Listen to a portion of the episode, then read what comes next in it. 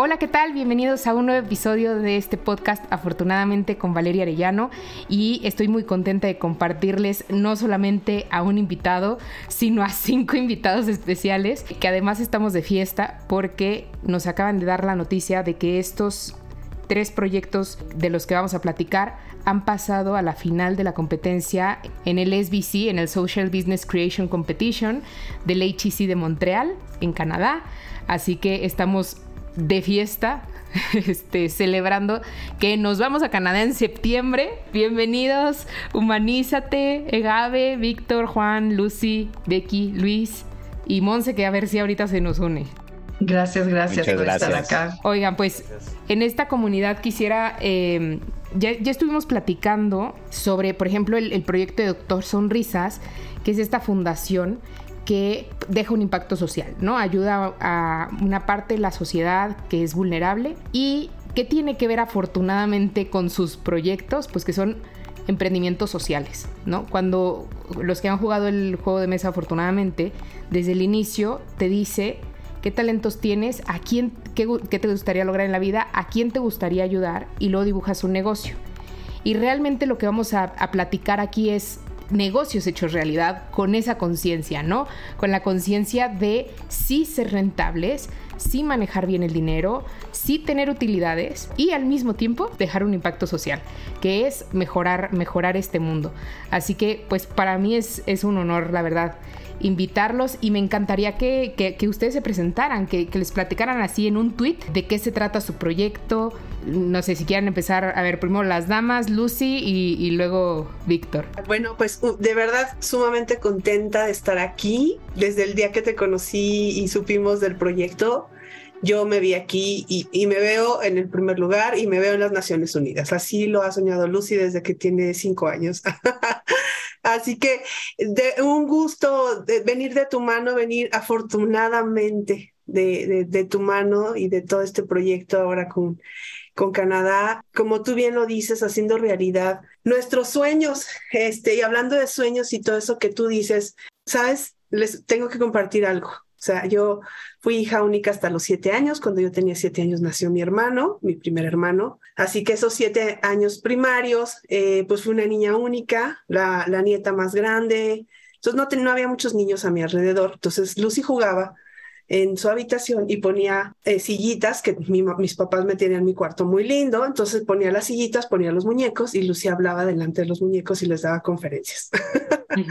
este, y, y, jugaba a salvar al mundo, ¿no? Y, y, Lucy se ponía triste porque, porque en el mundo había cosas tristes y, y Lucy quería hacer, esos eran mis, esos eran mis juegos de cuando yo era niña. Y lo importante de, de poder este, soñar no olvidar esos sueños. Eh, yo creo que esas traemos un destino todos. Yo sí creo que todos traemos habilidades y creo que, que venimos al, al, planeta a hacer algo y que hoy eso que te gusta hacer, eso que sueñas, eso que vibra dentro de ti, eso que resuena dentro de ti, ves que resuena en el corazón de otras personas y que además generamos no, solamente, obviamente, un, un, clima hermoso como lo ves Humanízate. Un clima, eh, Humanízate es una metodología de siete pasos para transformar el clima social. Yo eh, hablamos mucho del clima ambiental, ¿no? De, de, todo este tema, eh, de este cambio climático, pero yo creo que, que antes de, de, estar, bueno, es una lucha en conjunto. Eh, si estamos solamente luchando con un clima eh, ambiental,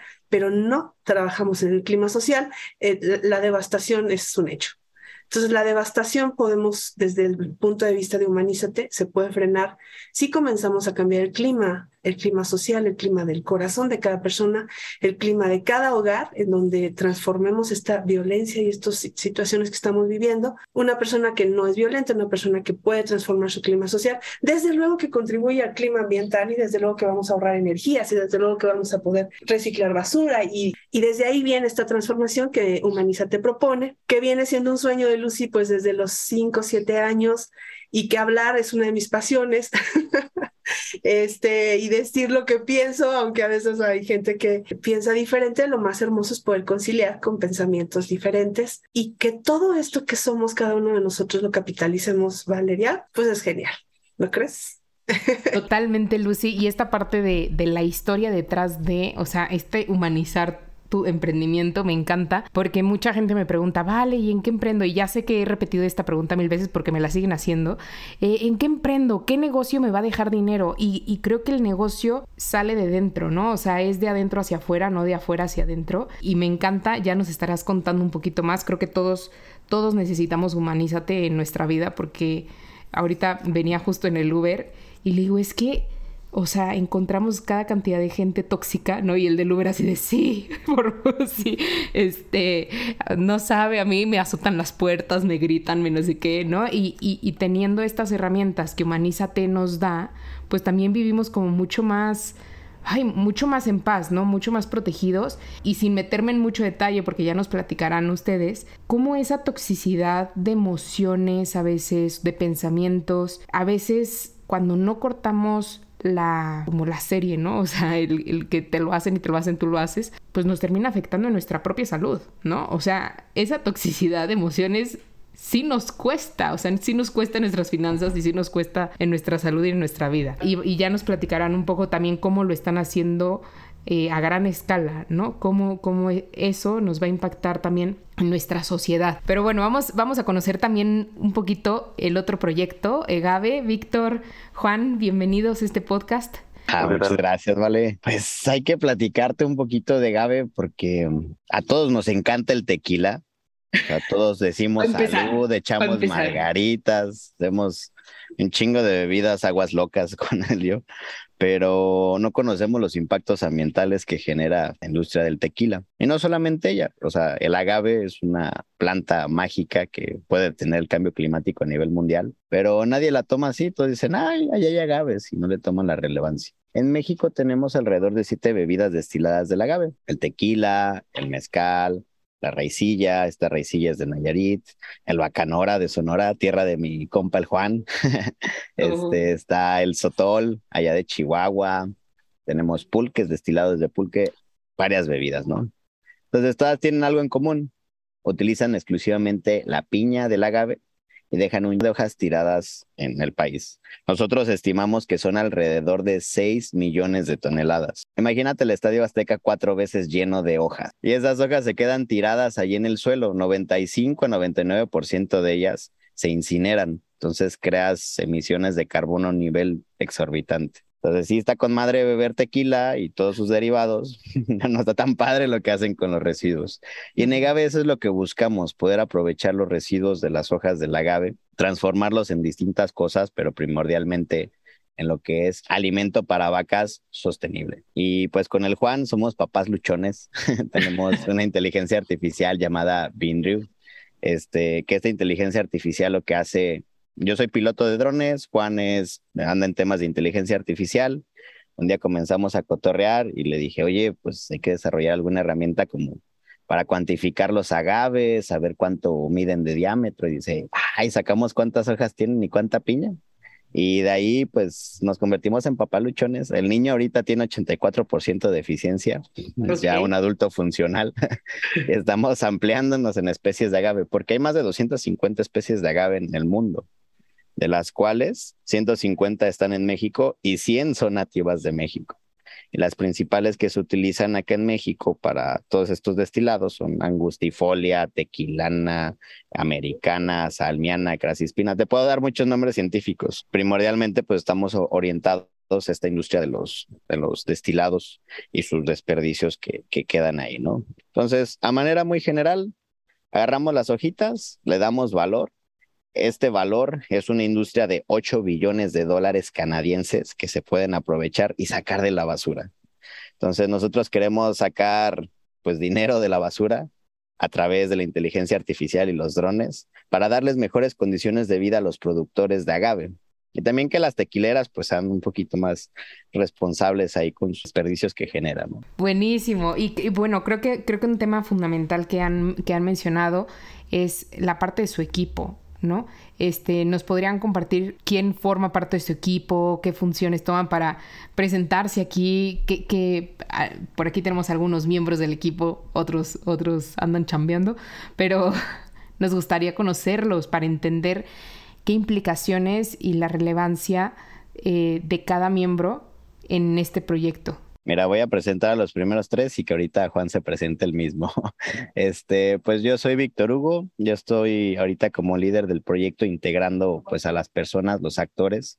Se me ocurre esta idea del ecosistema de economía circular. Ahorita tenemos más de 50 stakeholders, o sea, a mí me toca ir a cotorrear con todos.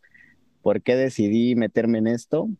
Primordialmente porque conocí a otro de los fundadores, que fue el doctor Juan Frías. Él es un señor de unos 60 años que fue más o menos 15 años director de agronomía de la Universidad de Guanajuato, uno de los principales investigadores de agave y mezquita a nivel Latinoamérica, y es el director técnico de Bioorgánica, que es este, un rancho escuela en San Miguel de Allende que está promocionando pues el que se cree el alimento de las a partir de las hojas del agave para animales rumiantes. Entonces, hace cuatro años nos conocimos con el doctor Frías, cotorreamos, hasta hace un año ya me presenta al Ronnie, que es otro miembro fundador.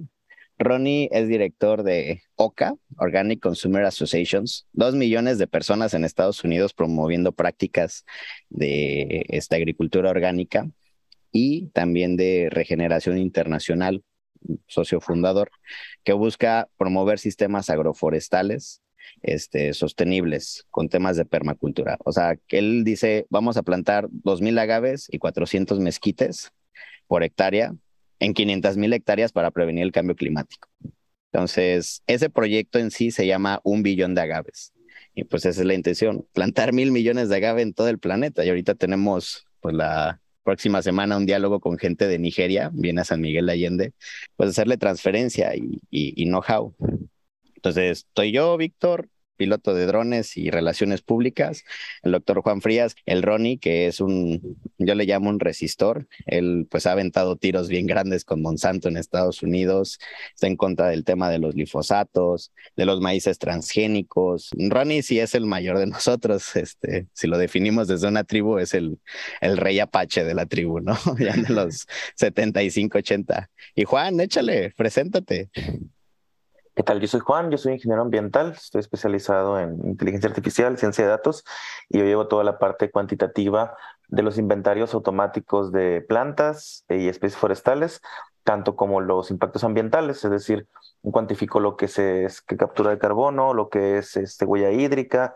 Hemos hecho algunos análisis geográficos que dicen dónde potencialmente los agaves se pueden expandir. Hemos hecho análisis multicriterios para determinar donde potencialmente las especies de agaves pueden existir en base a tipo de suelo, tipo de clima, y al futuro cómo el clima va a cambiar y estas áreas ya no van a ser las mismas.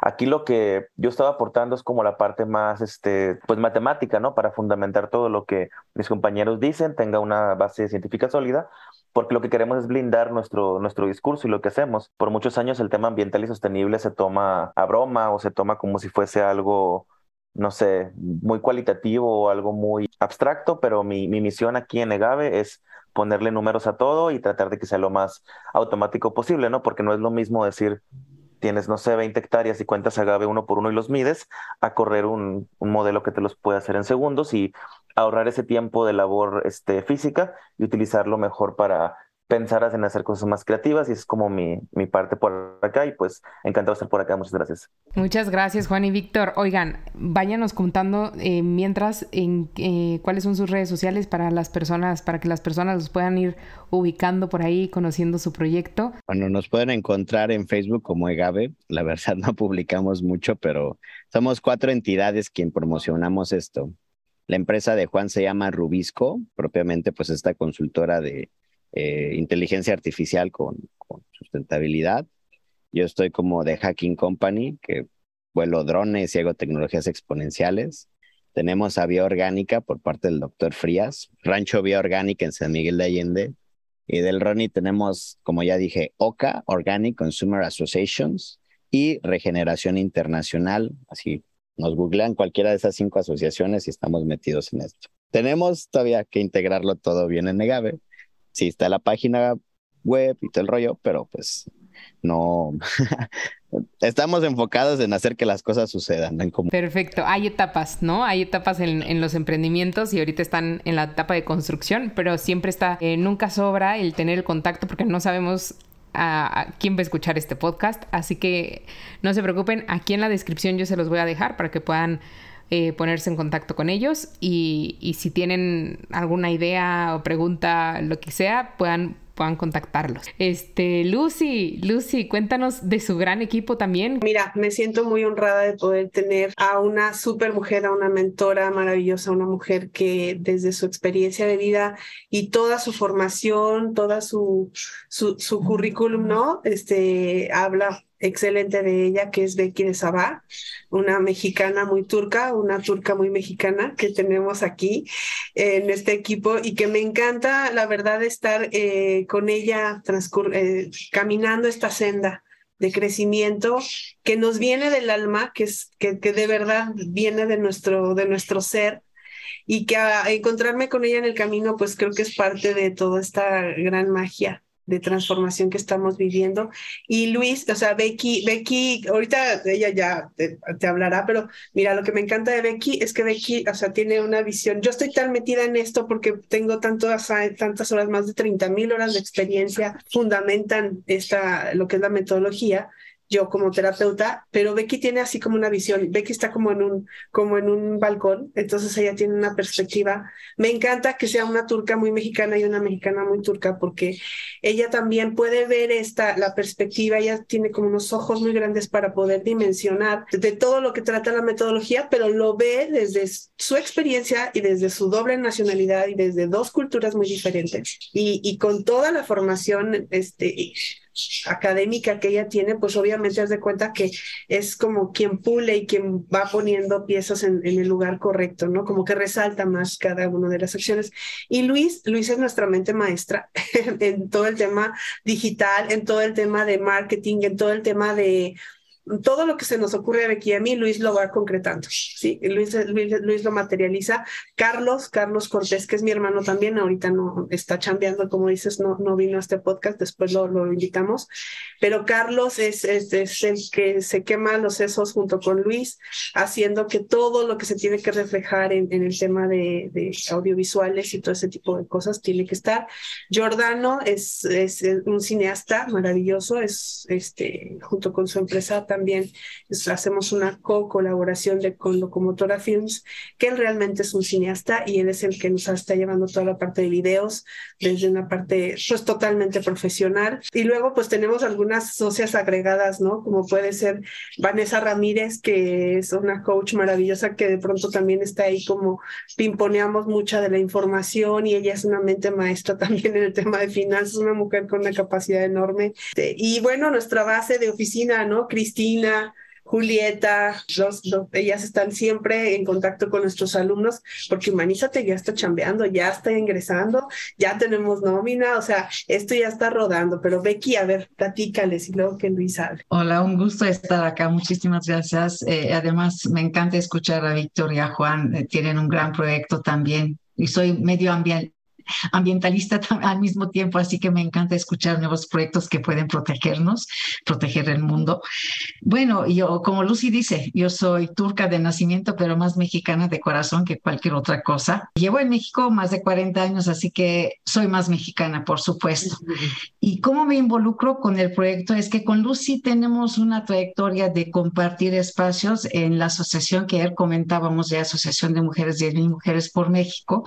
Nos conocimos en este, en esta plataforma y coincidimos en diferentes proyectos que vimos que hacemos excelente equipo. Nos complementamos eh, de una forma muy natural y desde que escuché de, su proyecto de Humanízate me atrapó porque siento que es como, ya no es como una curita a la herida, sino que es una sanación es una curación al alma del humano y esto nos puede apoyar, no importa de dónde vivimos, qué idioma hablamos, qué religión tenemos, los humanos sufrimos de las mismas cosas, las mismas eh, heridas de infancia, los cargamos, si somos chinos, mexicanos o turcos, de la, quizá de diferente forma, pero si lo globalizaron es que es por algo.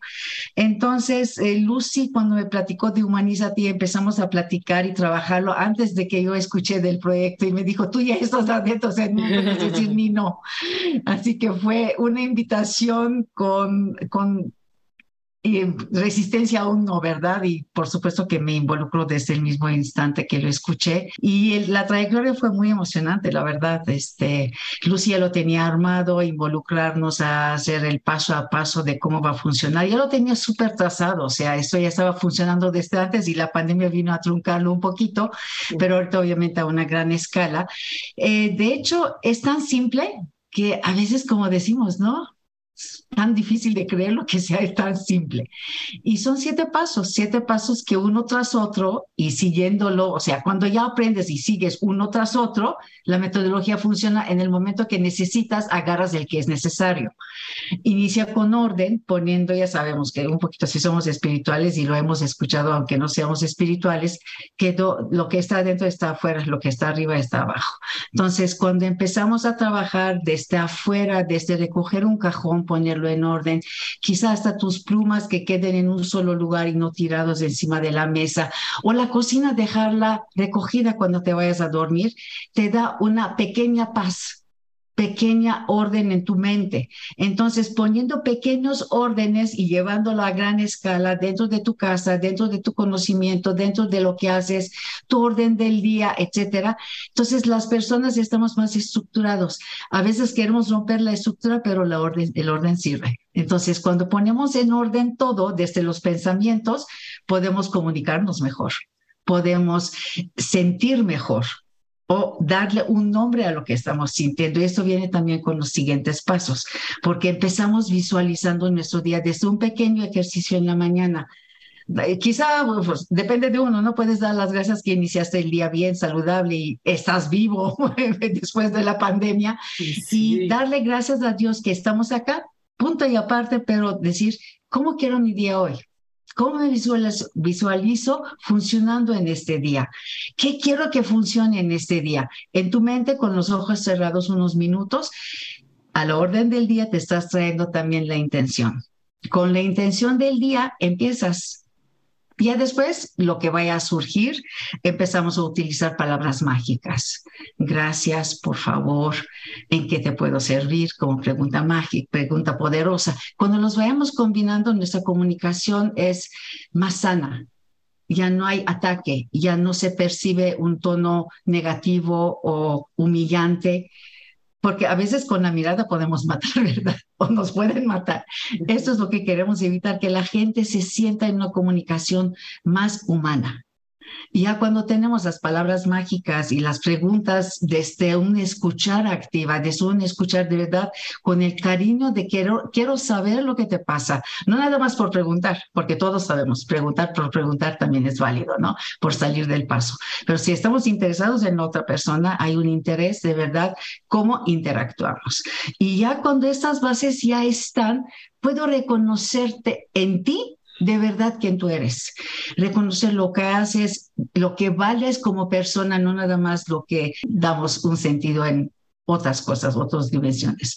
Entonces, el reconocimiento personal, iniciando desde uno mismo, conociendo quién soy, puedo interactuar contigo de una forma mejor, pero también reconociendo mi valía, mi valor que es para el mundo, mi valor para, es para mi familia, para mi persona, y qué valgo yo en lo que hago y también así puedo eh, recuperar esta valía para ti, para poder reconocer en ti lo que tú vales para mí, para el mundo. Y por supuesto ya después poner una disciplina, ¿verdad? De ser constante con las cosas que hacemos.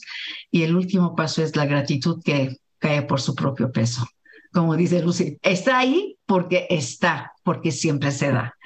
Y es, eh, ¿sabes? Es como un círculo. Volvemos a empezar y volvemos a empezar. Y cuando ya está bien estructurado en nuestras vidas, fluye como cualquier hábito. Me encanta y, aparte Becky, este, bueno, ya, ya le preguntaré por ahí a Lucy, creo que te tiene clarísimo que no por tener el hábito y no por tener la disciplina dejamos de experimentar dificultades, ¿no? este, pero ahorita, ahorita nos, nos contarán esa parte, esa, esa experiencia. A mí me gustaría que nos metiéramos un poquito esta parte del concurso y del impacto social que están buscando, porque creo que ya nos va quedando claro de qué va, ¿no? De qué va el, cada uno de los proyectos. Y algo que admiro mucho de, de los dos es la conexión que tienen con actores importantes en gobierno, en la política pública, y que eso permite la innovación en la política pública y un impacto social muy, muy grande. Entonces, no sé si, bueno, primero Gabe, eh, para ir así uno, uno y uno, nos podrían contar cuál es el impacto que tiene este proyecto y de qué manera trabajan con estos aliados clave. Ustedes menciónenlos. ¿Es crucial trabajar con ellos? ¿No es necesario? ¿Qué pasaría si trabajaran con ellos? ¿Qué pasaría si no? Como un poquito ayúdenos a, dimensionar y también su experiencia, ¿no? Su experiencia al acercarse a ellos. Mira, el tema de el, potencial de impacto de, de Gabe. Tenemos en México más de 160 mil hectáreas de agave plantado con más de mil millones de plantas.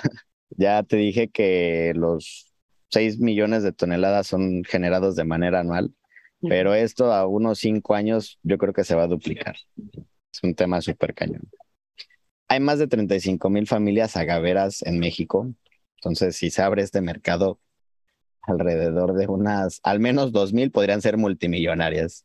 Entonces se crea bastante riqueza a partir de lo que es un desperdicio y primordialmente pues puedes generar empleos, puedes prevenir que la gente se esté emigrando a Estados Unidos. Acá pues es bien común el tema de los mojados y el sueño americano, ¿no? Este, ah, ya cumplí 18, deja y contrato un coyote y me voy para el norte. Y me caso con mi mujer, tengo a mis hijos acá en México y después me los llevo para el norte. Entonces es lo que tratamos de prevenir que se genere esa, esa ruptura en el, en el tejido social respecto a las familias y que haya oportunidades de trabajo decente aquí en México. ¿Cómo acabamos acá en la competencia? Pues tengo que agradecer a la senadora Alejandra Reynoso porque me dice, oye Vic, fíjate que traigo un proyectillo ahí que se llama las embajadas juveniles. ¿Qué es eso? Pues sí, o sea, un mecanismo donde los jóvenes de todo el estado de Guanajuato se puedan acercar a, este, a esta parte legislativa con el Senado y podamos en conjunto crear leyes, eh, cambiar las condiciones para que sean escuchados los jóvenes del estado ahí arriba, ¿no?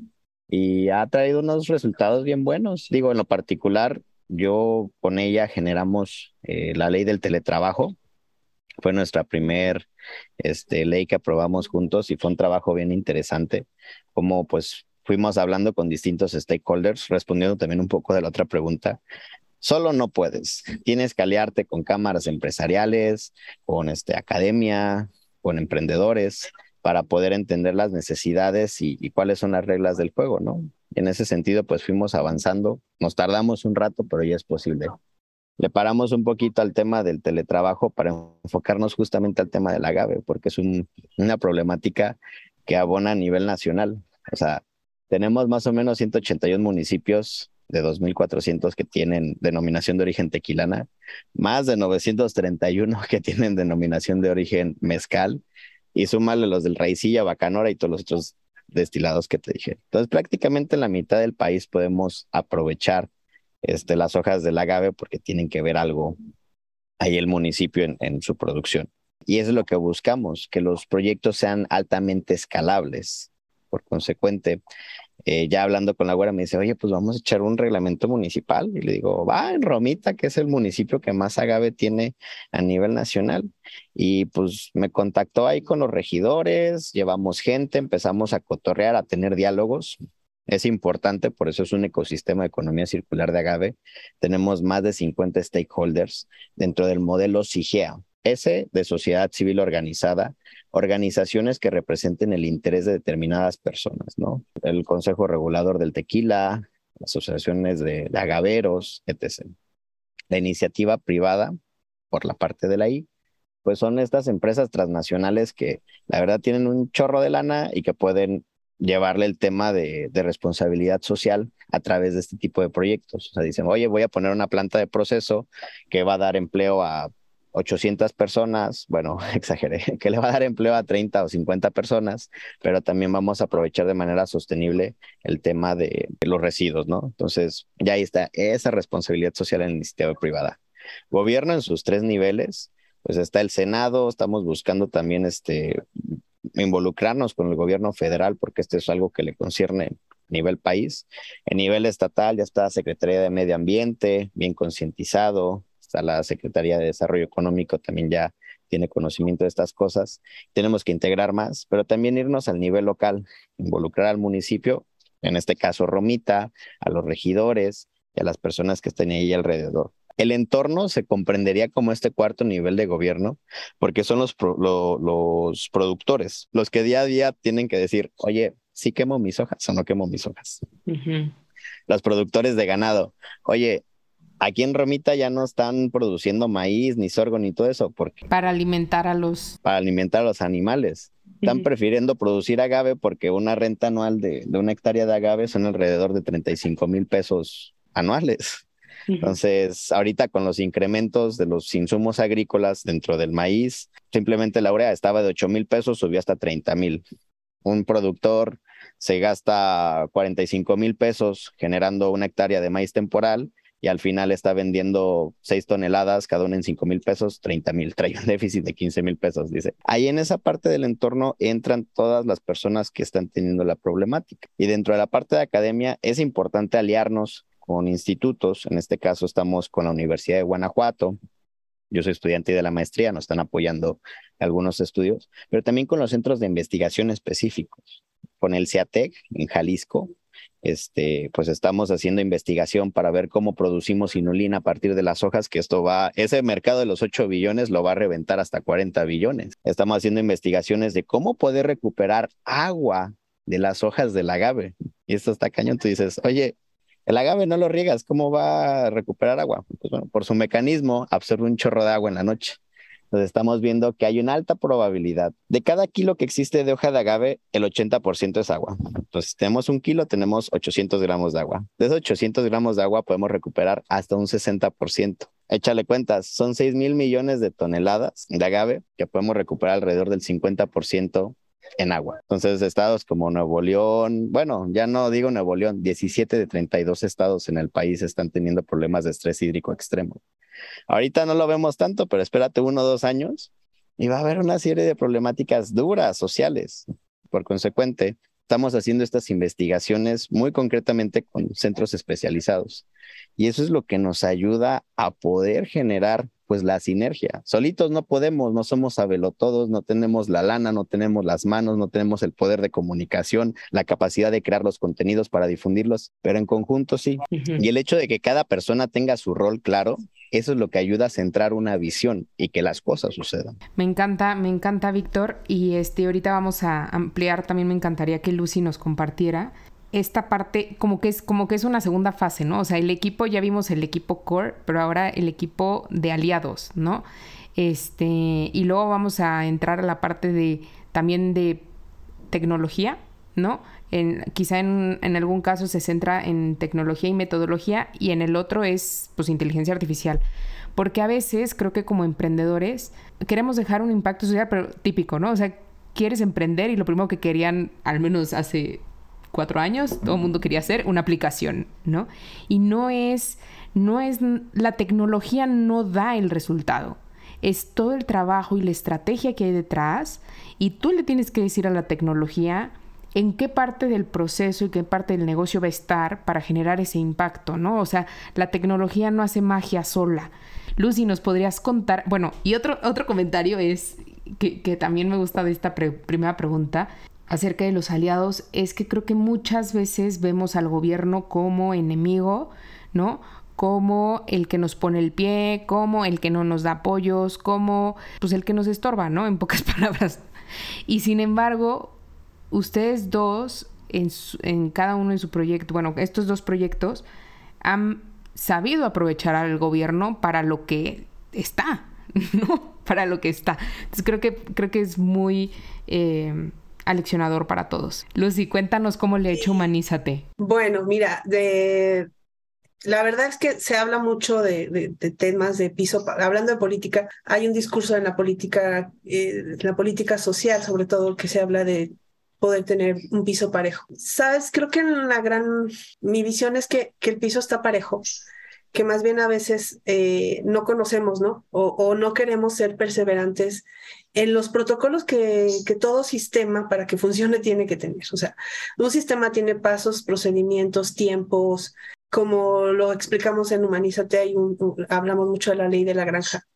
O sea, a veces queremos absurdamente llegar con el gobierno, pedir algo que a veces ni siquiera conocemos bien el qué ni el cómo, ¿no?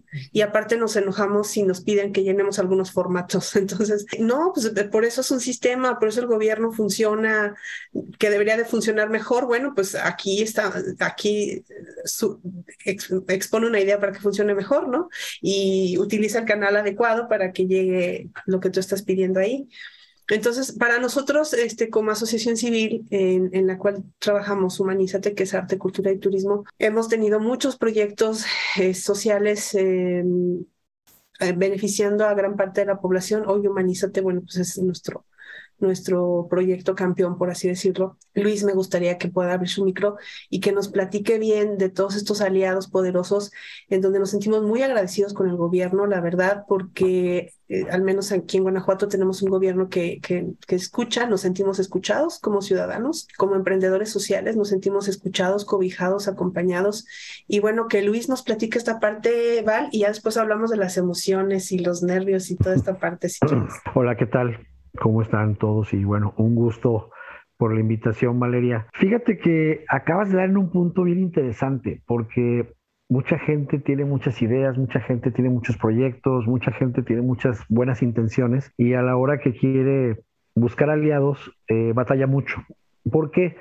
Porque no tiene el conocimiento, no tiene los datos, tienes que tener mucha información de qué es lo que quieres solucionar y para solucionar un problema, pues tienes que saber primero de qué tamaño es el problema. Es como, por ejemplo, querer bajar de peso y lo primero que te van a preguntar es actualmente cuánto pesas y cuánto mides. Y de ahí vamos a partir para llegar a un objetivo de, de peso, por, por, un ejemplo muy, muy sencillo. Y aquí, por ejemplo, Víctor presentó datos muy duros. Nos dice cuántas hectáreas, eh, huella de carbono, cuánto se quema, cuánto no se quema. Entonces, tiene datos muy duros y nosotros en Humanízate, de igual forma, tenemos datos muy, muy concretos y, y muy muy duros de, qué es lo que está pasando. Hablamos de que con Humanízate atacamos el suicidio, atacamos la drogadicción, la violencia intrafamiliar, la violencia en la escuela o llamada bullying. En este caso, ¿qué pasa con las empresas? O sea, la rotación de personal,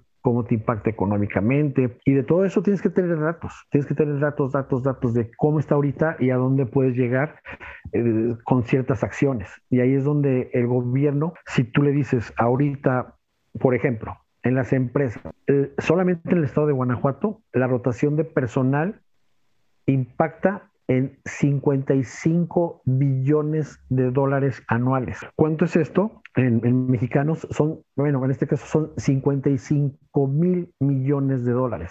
¿Qué sucede? Si un trabajador es más feliz, un trabajador es menos estresado, un trabajador eh, no tiene tantos problemas en su casa, un trabajador no tiene tantos problemas en la escuela de su hijo, pues lógicamente si en la empresa es bien tratado y en la empresa es bien conducido, se va a quedar ahí y evitamos la rotación. En, este caso, muchas veces no es el sueldo, es más el ambiente de trabajo. Y, y, vamos, nosotros tenemos datos muy duros de que los ambientes de trabajo en todos los ámbitos, desde híjole, desde la medicina hasta una empresa de calzado, pues bueno, están teniendo problemáticas muy fuertes y, esa es una parte que Humanízate también ayuda, porque nosotros vamos a, atacar desde todos los puntos de, de, la familia.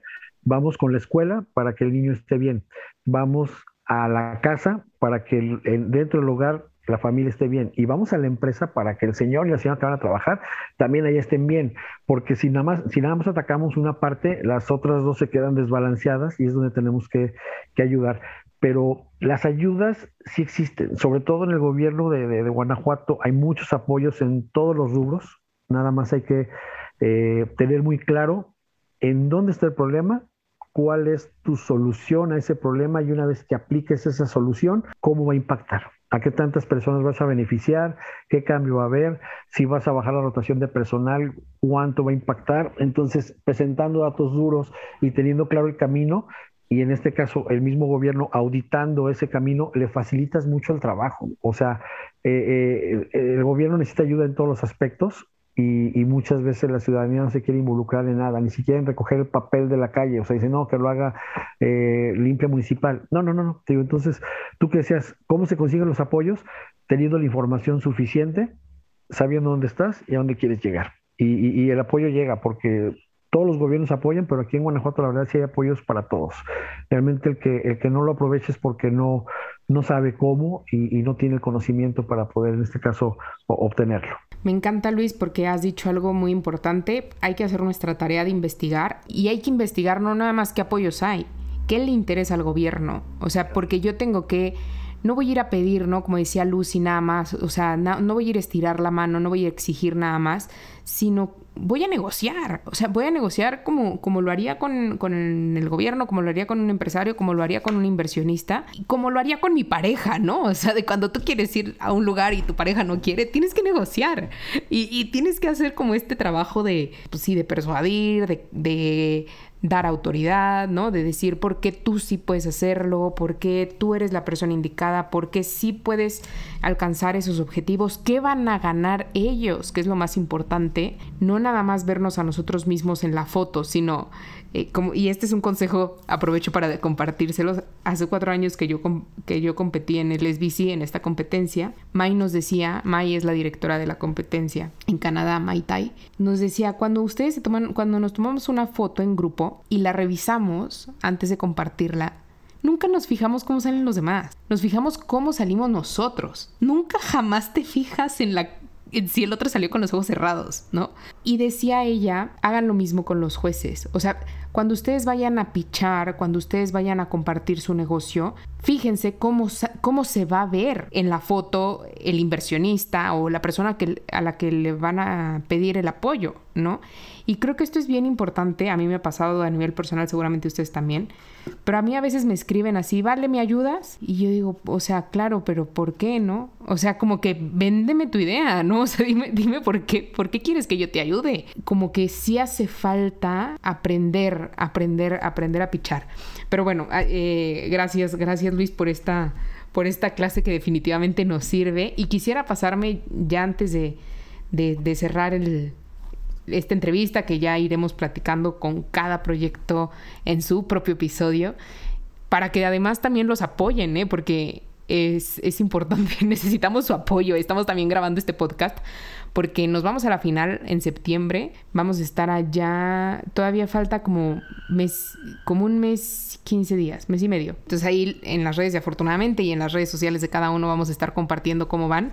Pero para que nos apoyen desde ahora, vamos a platicar acerca de la tecnología, cómo usan la tecnología para escalar su impacto. Entonces, Gabe, Juan, no sé si nos quieras compartir el tema de la inteligencia artificial, ¿qué papel juega en su proyecto? Bueno, aquí en bindrew.com, esa página que pueden, pueden visitar, está montado un demo de nuestra tecnología. La tecnología tiene un enfoque de lo general a lo particular, entonces a escala país, a escala municipio, podemos hacer esto. Desde el satélite eh, Sentinel 1 y 2 de la Agencia Espacial Europea, combinado con la plataforma JEDI, que está en la Agencia Espacial Internacional de la NASA, hacemos una combinación de datos y de algoritmos y podemos sacar el contenido en biomasa aérea de carbono, ¿no?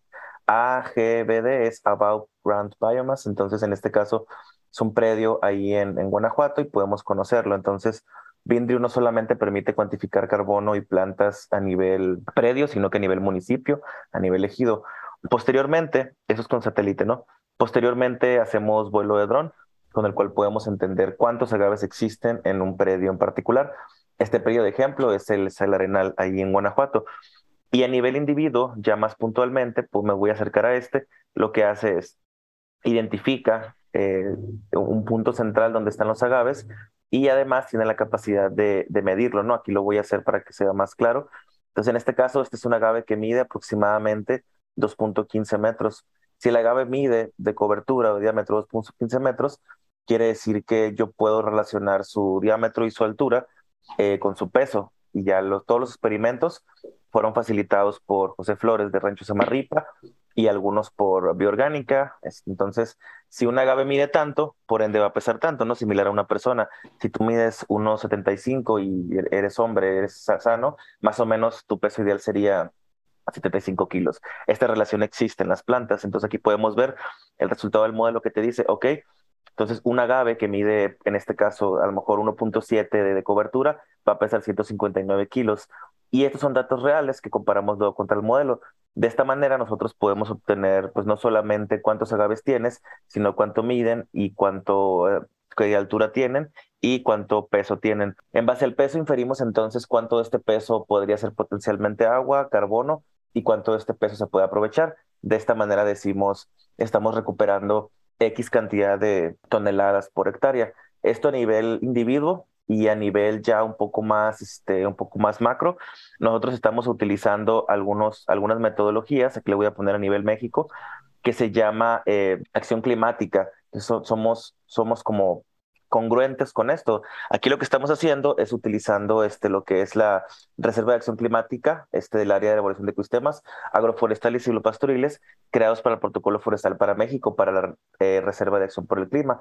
Entonces, seguimos los protocolos que ha convenido la, ONU para hacer esta evaluación en, en, agroecosistemas y poder al final del día que sea una herramienta fácil de utilizar para, pues para la gente. Todo esto lo pueden ver en bindreu.com y pues el equipo recalco. Por acá están los programadores, Javier y Freddy, programadores, Víctor y Juan en la parte de asesoría y yo como en la parte este, científica, ¿no?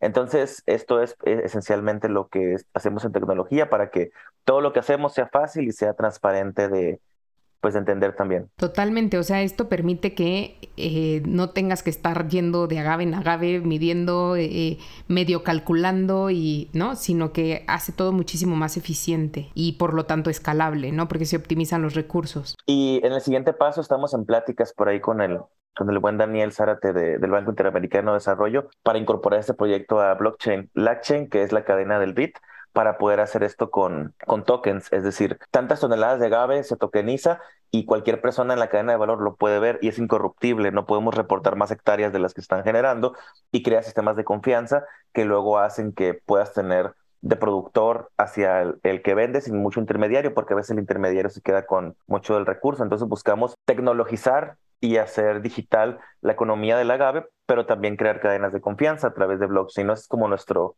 Siguiente paso. Buenísimo. Digo, sin saber mucho, mucho de inteligencia artificial, creo que le vamos cachando un poquito y, podemos eh, como percibir el valor, el valor que tiene.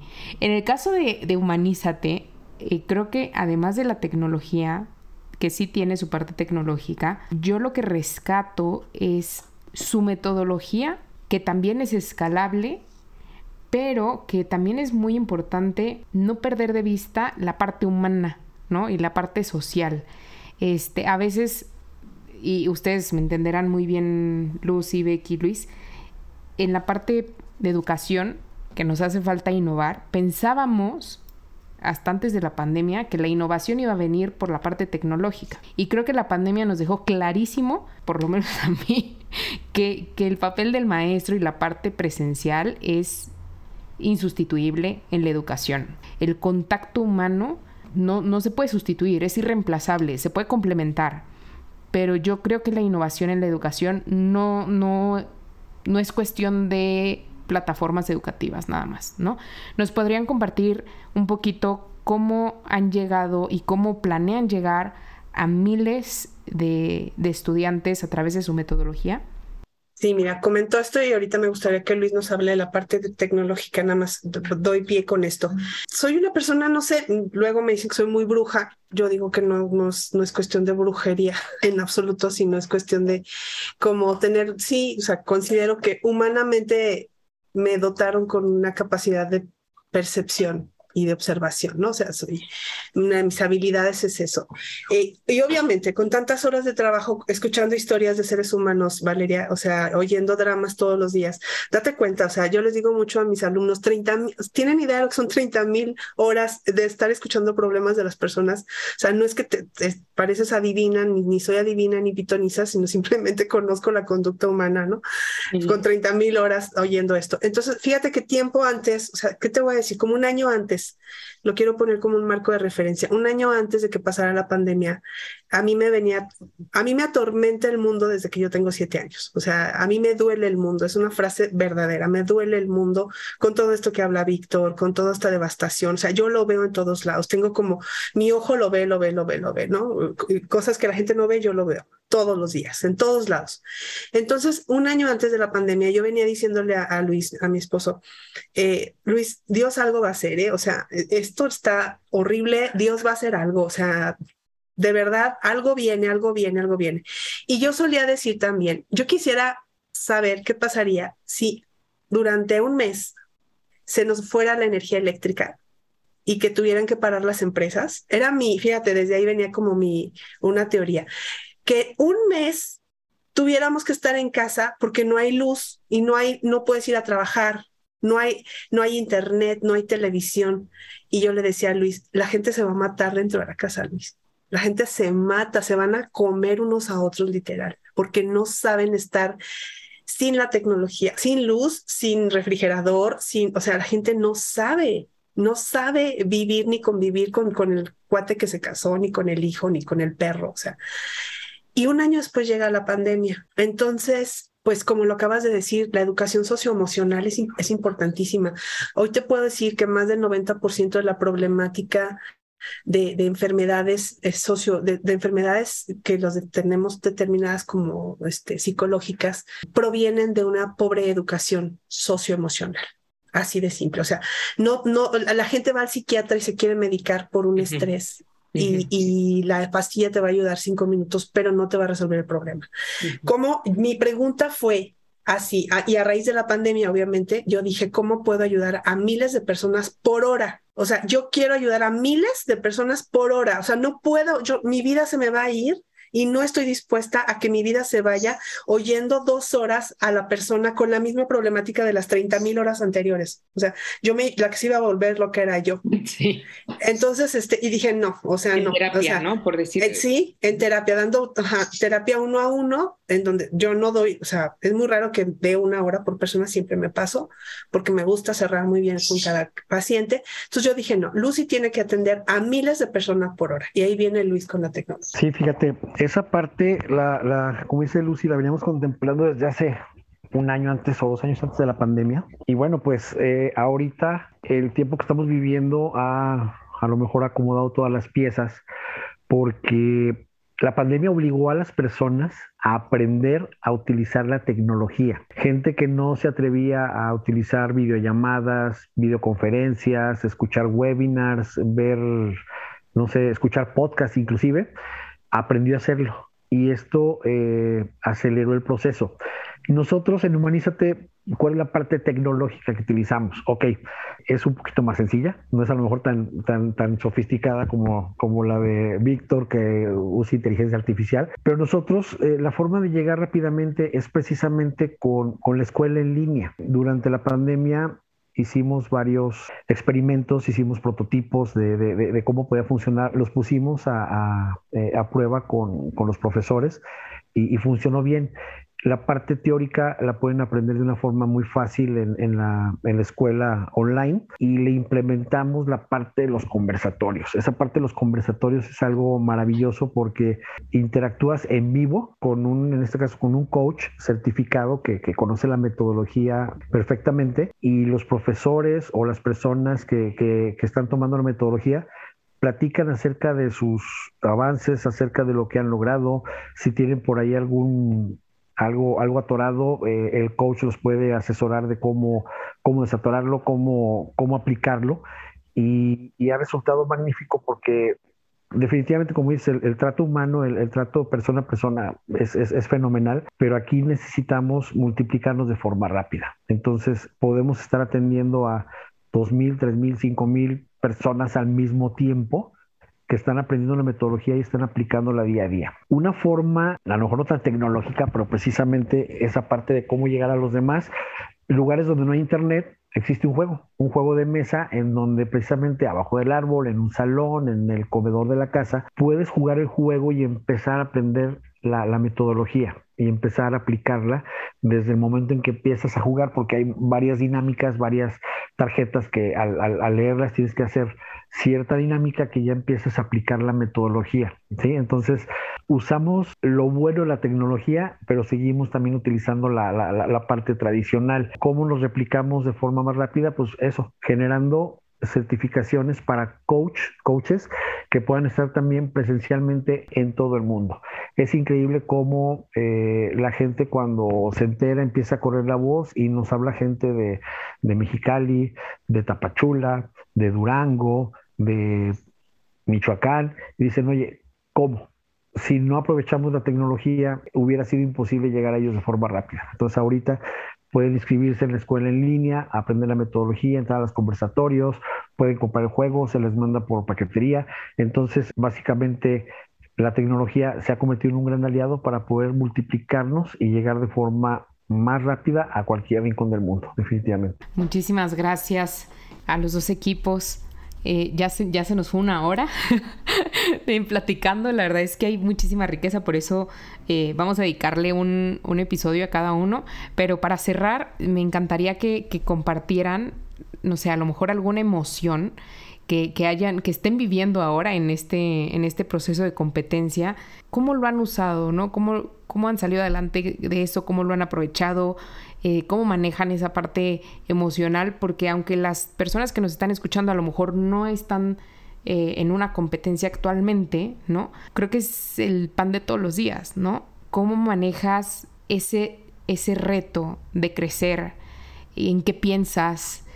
¿Cómo trabajas en equipo? ¿Cómo luchas con esos eh, como demonios interiores, ¿no? Ese, ese síndrome del impostor, ese compararnos. Eh, entonces, no sé quién quiera participar, compartir. A ver, Lucy, luego Vic. Bueno, Val, fíjate que yo creo que la magia de vivir es sentir, definitivamente. Y yo tengo hace, hace algunos años, hace casi 30 años, yo me prometí vivir eternamente como de vacaciones. Lucy, por, por, por naturaleza es muy, eh, su naturaleza es muy aprensiva, ¿no? Entonces, hace 30 años yo me prometí vivir eternamente de vacaciones y solo hacer lo que más amo hacer yo tengo un pacto con Dios y le dije a Dios que Él se tiene que encargar de las finanzas, que yo solamente soy una, una servidora y aquí estoy haciéndolo, usando las herramientas que Él me da y que se consiguen a través de la vida diaria. Este, y, y esta competencia, ahorita también me gustaría que Becky lo comentara, nos ha venido a inyectar como una adrenalina muy, muy padre que está valiendo mucho la pena, que muchas veces nos da miedo participar en competencias porque nos da miedo que nos evalúen, ¿no? Este, como, como buenos este, emprendedores, nos enamoramos de nuestro bebé, dice Víctor, ¿no? O sea, nos enamoramos de nuestros hijos, creemos que son los mejores, pero las competencias, eh, además de que obviamente recibe, recibimos reconocimientos, apoyos, crecimiento, aliados. Como dijo Víctor, no podemos solos, o sea, quien se quiera comer este pastel solo se, se muere, se ahoga y no hace nada, no llega ni a la esquina. es maravilloso abrirnos a los aliados, encontrar gente tan maravillosa como tú, Val, como conocer a Víctor, a Juan, nuestro equipo, Becky, Luis, Blanca, en fin, este, Carlos. Eh, pero esta competencia a mí, ¿sabes? Ya, ya me ha regalado muchas cosas, pero eh, antes de, nuestra prueba del lunes pasado, ah, o sea, yo tenía, no recuerdo haber tenido antes una, un ataque de una, cinco minutos de una crisis de pánico, sintiéndome tan, o sea, eh, digo, yo misma me hice la pregunta de qué me da miedo si tengo 30 mil horas con este tema, carajo, ¿no? Pero es la mente, es esta parte humana, es esta parte vulnerable tan bella que uno no tiene que perder es cuando escuchas al actor que dices, oye, es, un actor renombrado, ¿cómo que le dan nervios entrar al escenario? Pues me dieron nervios y no sabes qué maravillosos momentos de pánico porque me hizo reflexionar pues lo simple que somos, esta humanidad que somos tan bella, pero que tan solo por sentir eso que que yo que trabajo con las emociones de las personas, ¿sabes? Se me desbordó cinco minutos y que me lo permití, le decía a Becky, eso, o sea, no te venden esa adrenalina en los frasquitos en una farmacia en la esquina. O sea, tiene, tiene detrás de toda una, toda una historia que hoy está siendo parte de nuestras vidas, Valeria, o sea, de todos nosotros y que, y que traemos involucrados a un montón de gente, porque cinco minutos antes de entrar a la competencia me mandan una canción especial que ya cuando nos des nuestro programa vamos a poner la canción y te quiero hablar de los chicos de Sirviendo a Dios, que son chavos que están en centros de rehabilitación luchando por su vida y se dieron el tiempo de hacernos una canción y ponérnosla cinco minutos antes de entrar a la prueba. Entonces eso generó más emoción y Becky viviendo y desde lugares distintos, ¿verdad, Becky? Me encantará que abras tu micro y, comentes cómo fue esta parte, inclusive cómo nos pusimos de acuerdo para casi que si se caía el mundo, este, nuestra presentación no se cayera. ¿Te acuerdas, Becky?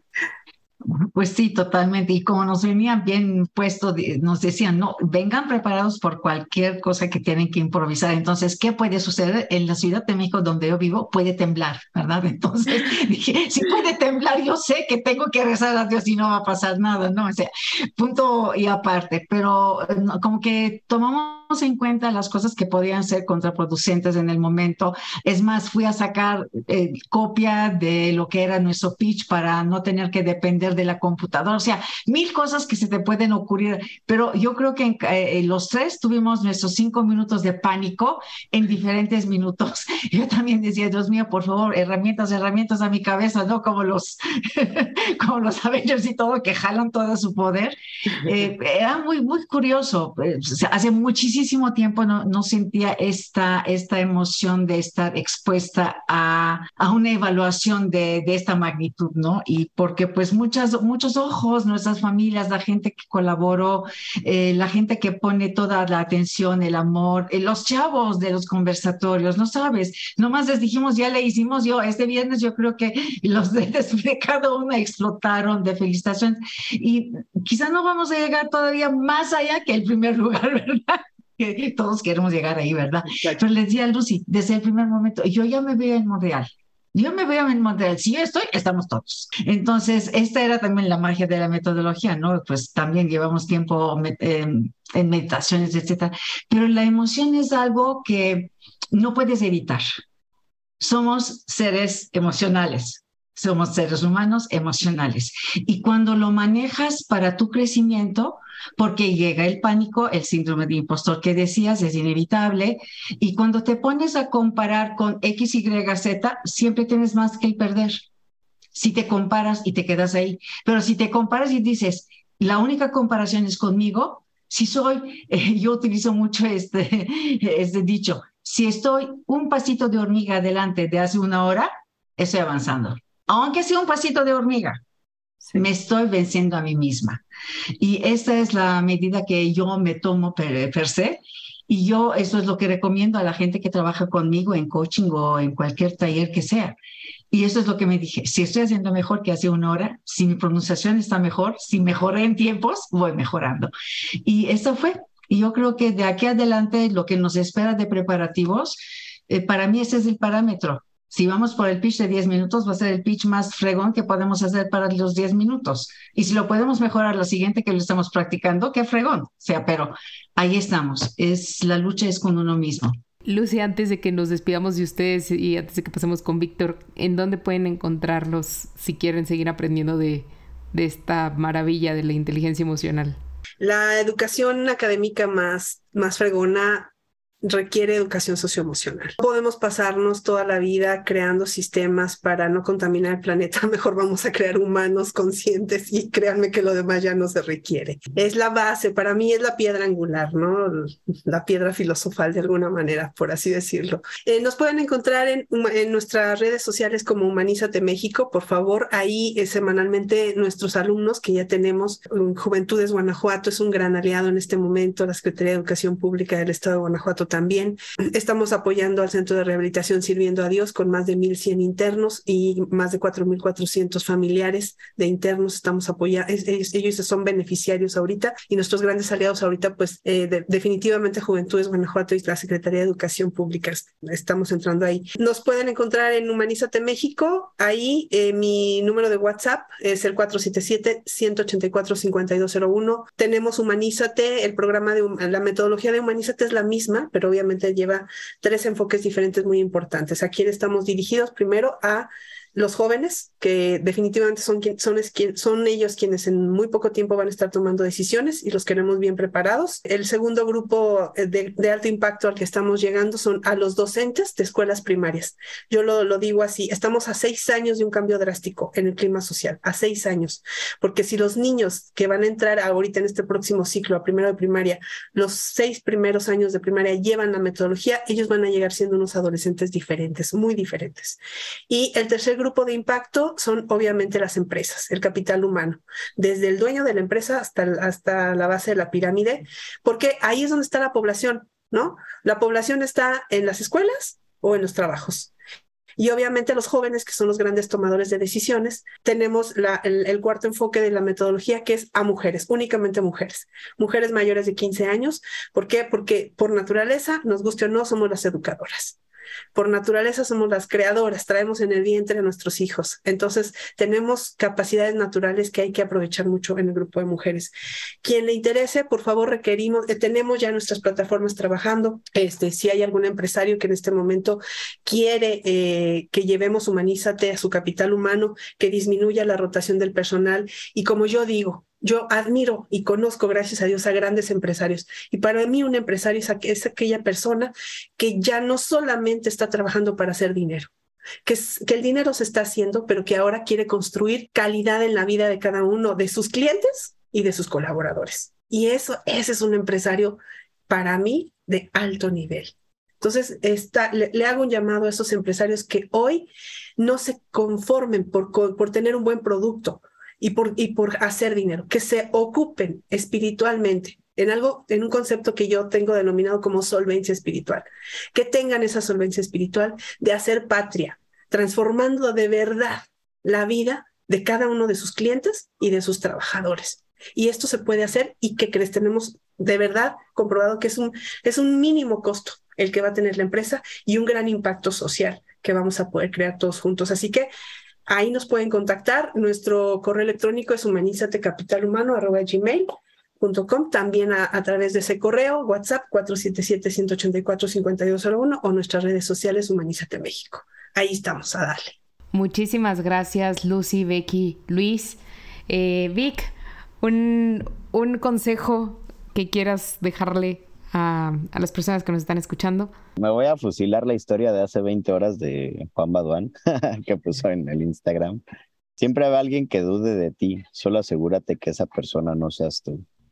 Está, está matona la frase, por eso me la robé. Este, no, pues el tema es que te acostumbras siempre al, al tema de, como emprendedor, el tema del rechazo. Mucha gente te va a decir que no, y sabes que el no ya lo tienes ganado, entonces reformula en tu cabeza, ah, ok, voy, voy a buscar un sí porque ya me gané el no. Es bien sencillo, pues, en las etapas de tu vida, cómo vas experimentando este rechazo. Estás en la secundaria, sufres el rechazo de una relación, te creces, vas a buscar un trabajo, sufres el rechazo de un trabajo. Y muchas personas no saben cómo lidiar con ese fracaso, pero en realidad es un adquirir experiencia. A mí me sucedió que cuando estaba en la universidad eh, quería iniciar los primeros hackathons del estado de Guanajuato y el mundo me decía, güey, no, ¿para qué haces eso? No tiene caso, este, son cosas raras. Entonces, siempre hubo mucho rechazo en ese sentido, pero nunca dudamos y después de pues, años hicimos más de siete hackathons.